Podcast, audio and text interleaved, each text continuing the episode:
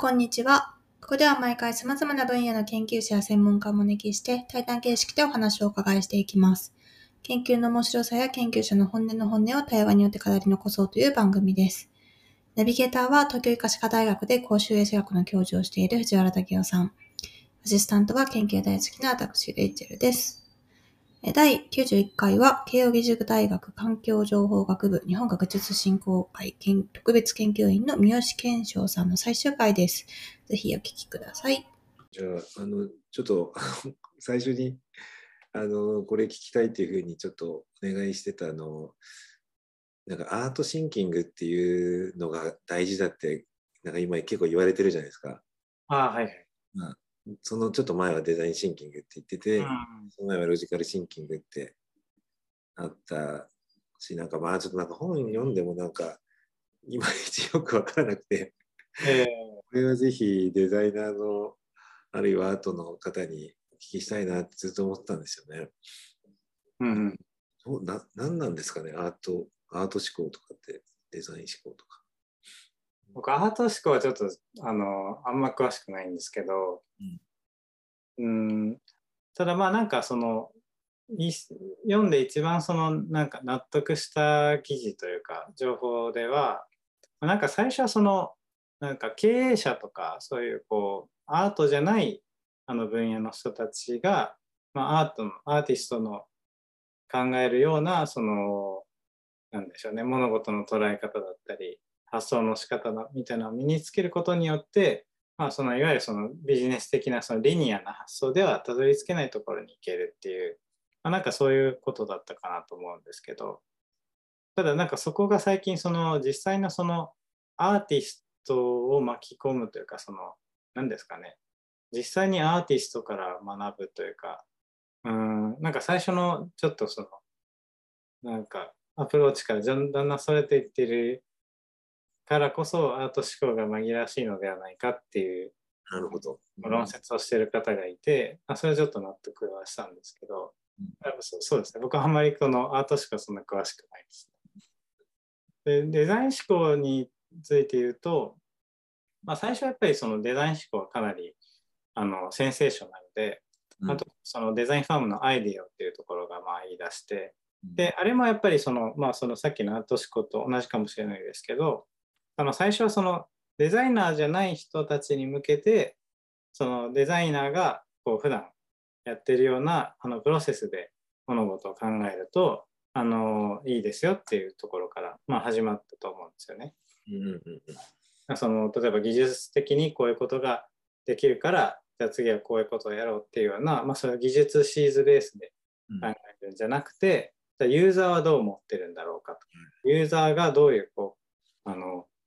振る舞いをしてるかこうちゃんと観察してみたりだとか、まあ、例えばその車椅子を使うあの設計するっていうんであればじゃあちょっと実際に車椅子をつくあの使ってあの何ヶ月か生活してみるだとか、まあ、なんかその自分をそのあのユーザーのシチュエーションにかなりこうどっぷり入れ込んで、あ、そこでいろんな課題だったり機械だったりっていうのを見つけるみたいな。で、しかもさらにその何かを作るっていう時もこう、まあ、最後の最後の完成までこう全部あのプランを立ててその通りあのやろうとするんではなくて、まあ、もちろんその、ね、あの加減費とか出すとそういうことが求められるんですけど実際はやっぱりトライアンドエラーですよね。何かをやってで最初には全然計画してなかったところに行き着くかもしれないみたいな。なんかまあそういう結構なんですかね、まあ、当たり前っちゃ当たり前なんですけど結構人が見落としがちなところっていうのを、まあ、一つのデザイン思考というパッケージであの普及しようとしたのが、まあ、デザイン思考だったんじゃないかと思います。そうですね。はい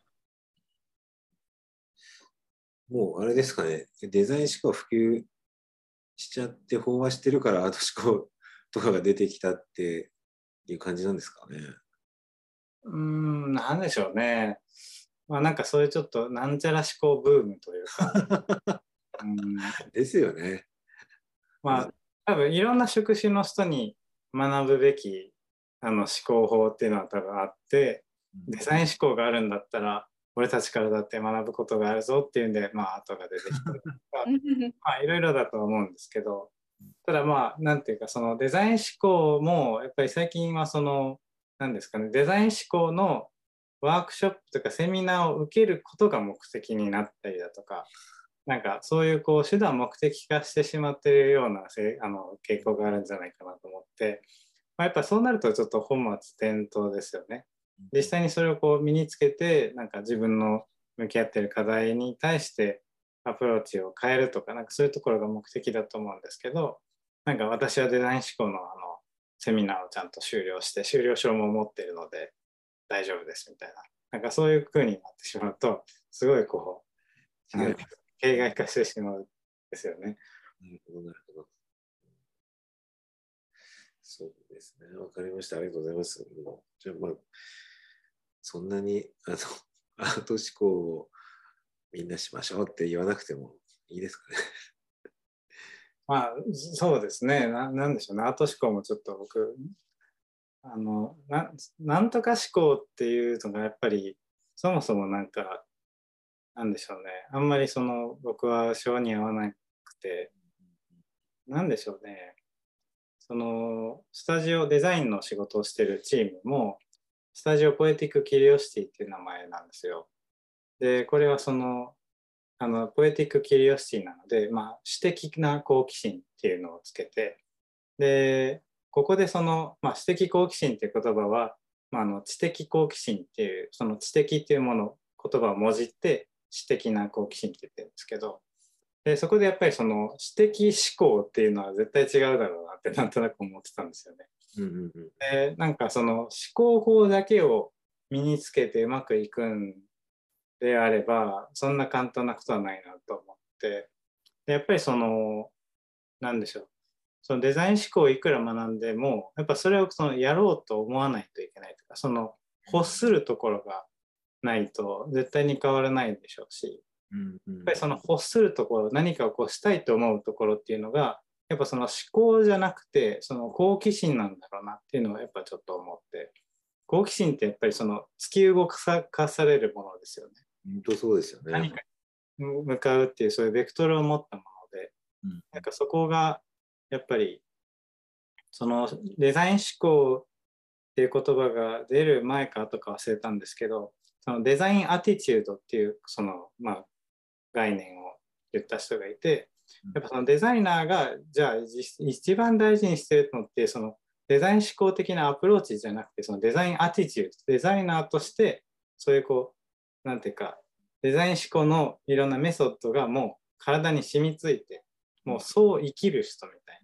な,、うん、なんかそういうそのアティチュードの部分っていうのがやっぱり一番大事だよなっていう。うん、はい、あれですよねなんかもう人間そのものになんか言えるっていうかとその人がその人生を歩んでいきたいかっていうところってなんかど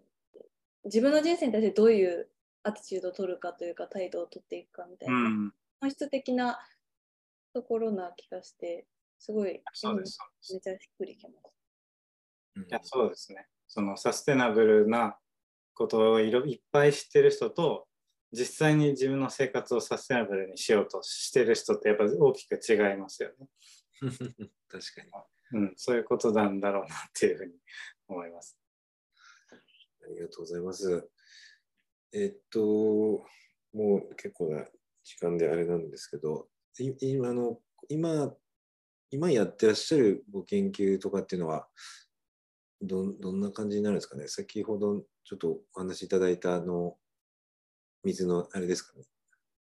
あそれはなんかもう割と作品のまあちょっとアート活動の感じなんですけど今研究で主にやってるのはえっ、ー、と前その何ですかね。えっ、ー、とこう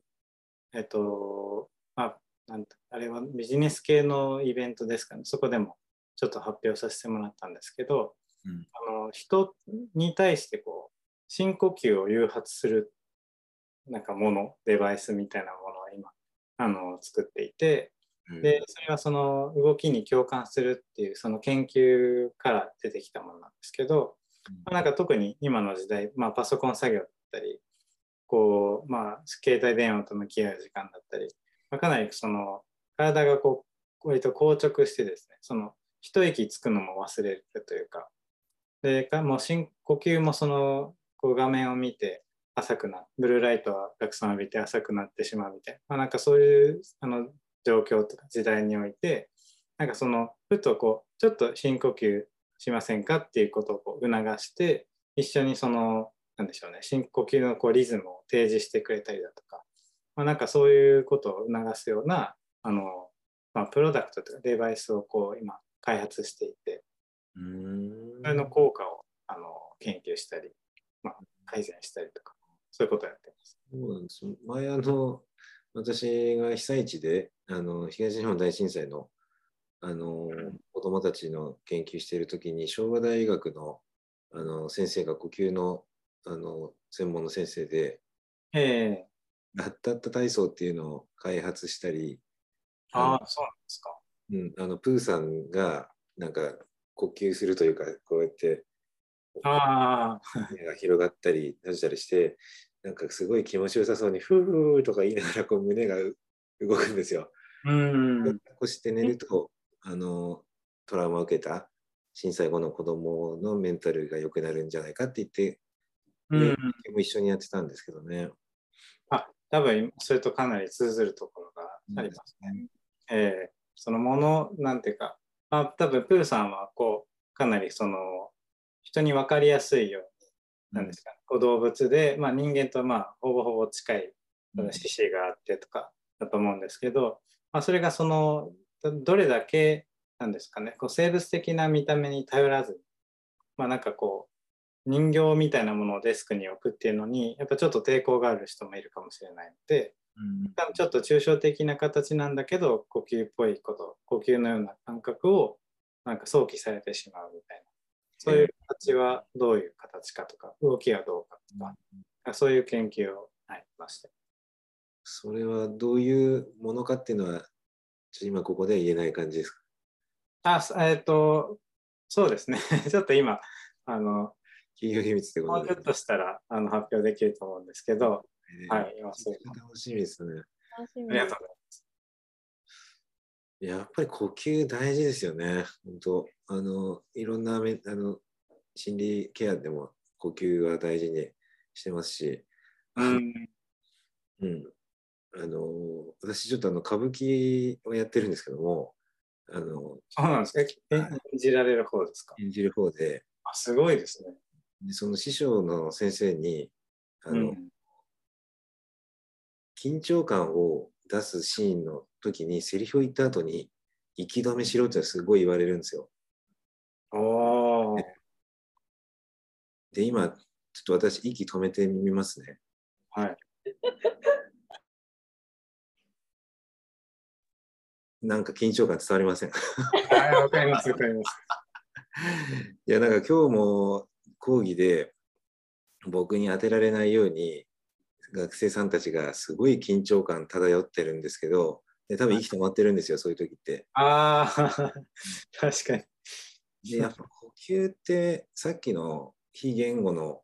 話とも通じると思うんですけども、うん、すごいコミュニケーション方法ですよね。そうですね。